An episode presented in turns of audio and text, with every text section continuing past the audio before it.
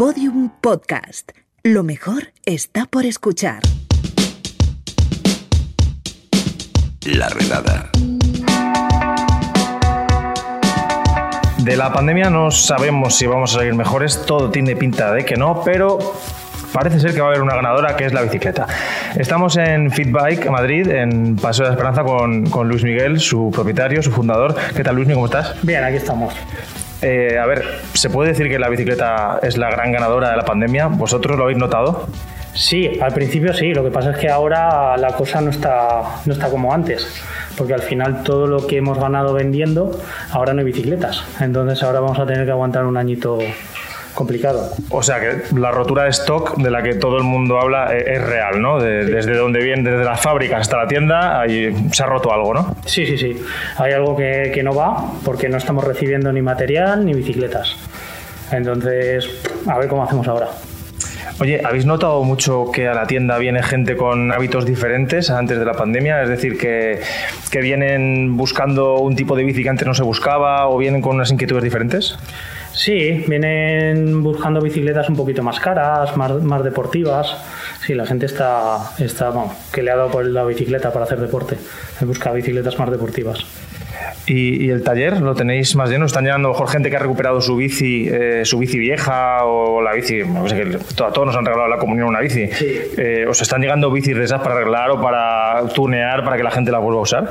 Sí, nosotros cuando abrimos después de la pandemia teníamos cola afuera de bicicletas de trasteros y todas arregladas. Luego eso han pasado, han visto que la bicicleta no iba bien porque son bicicletas muy antiguas y han comprado la bicicleta. Entonces al final se ha vendido todo lo que había programado y ha llegado un momento en el que no hay, bici, no hay bicicletas. Oye, y esto de que no haya bicicletas, eh, ¿por qué es? ¿Porque las fábricas están muchas veces en, en China o en sitios en los que ahora mismo no, no se puede hacer llegar o, o, no se está fabricando al, al nivel que se demanda? ¿O, ¿O, por qué se da? Yo creo que ha habido unas programaciones que han hecho los, las tiendas, los negocios y que las marcas se fían de esas programaciones.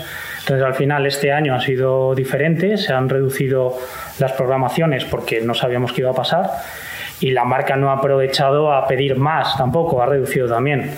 Entonces al final, ¿qué pasa? Que ha habido mucha eh, mucha mucha demanda de bicicletas y, y, al final se han quedado cortos, se han quedado cortos de bicicletas. Entonces al final se han tenido que poner a producir eh, sobre ya no había pedidos entonces sí, por, encima sí, de lo, por encima de lo que, de lo que sí y al final no tenemos ahora no tengo bicicletas no hay no están llegando. Todo lo que llega está vendido o, o sea, un, un, ejemplo, eso que se lee por ahí en, en, foros de gente que está buscando una bicicleta, a lo mejor, te digo, una bicicleta normal para ciclismo de 500, 600 euros y tardan a lo mejor en, en traérsela 3, 4 meses. Esto es normal, ¿no? Eso te está dando. Sí, porque eh, ya hay pedidos sobre pedidos sobre pedidos. Entonces, al final, eh, me piden una bicicleta que me va a llegar en febrero, me están pidiendo bicicletas que vayan en, en marzo y al final, una detrás de otra, se van acumulando, acumulando y ya estamos dando fechas para, pues, para el año que viene, agosto del año que viene, ya hay bicicletas que se van a entregar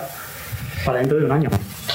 Es tremendo. Eh, estás comprando casi la bici ya del año sí, anterior, ¿no? Que en la web van a tener la bici nueva ya puesta. Claro, pero el que hace deporte y el que quiere una bicicleta. El problema, claro. el problema no es de las bicis, el problema es que ahora tenemos con los repuestos, que no hay repuestos. Claro. No hay cadenas, no hay piñones. Entonces tú tienes una bicicleta, se te parte una cadena y no puedes cambiarla. Tienes que buscarte la vida para cambiarle la cadena. Entonces ya ahí es cuando ya porque si tú tienes una bicicleta y la puedes usar, y bueno, la antigua la puedes usar, pero si ya no tienes repuestos, que es lo que está pasando, pues ahora nosotros en los talleres, pues, ni bicicleta ni repuestos, a ver cómo hacemos. Bueno, esa es la parte comercial. Luego está, digamos, la parte eh, social o gubernamental, ¿no? El gobierno está muy metido en hacer una estrategia para promocionar la bicicleta en un momento en el que casi no hay bicicletas. Eh, esto imagino que os, os, parecerá bien, ¿no? Porque yo creo que en España vamos un poco retrasados, ¿no? En cuanto a cultura ciclista eh, con respecto a otros países, sobre todo de, Centro Europa.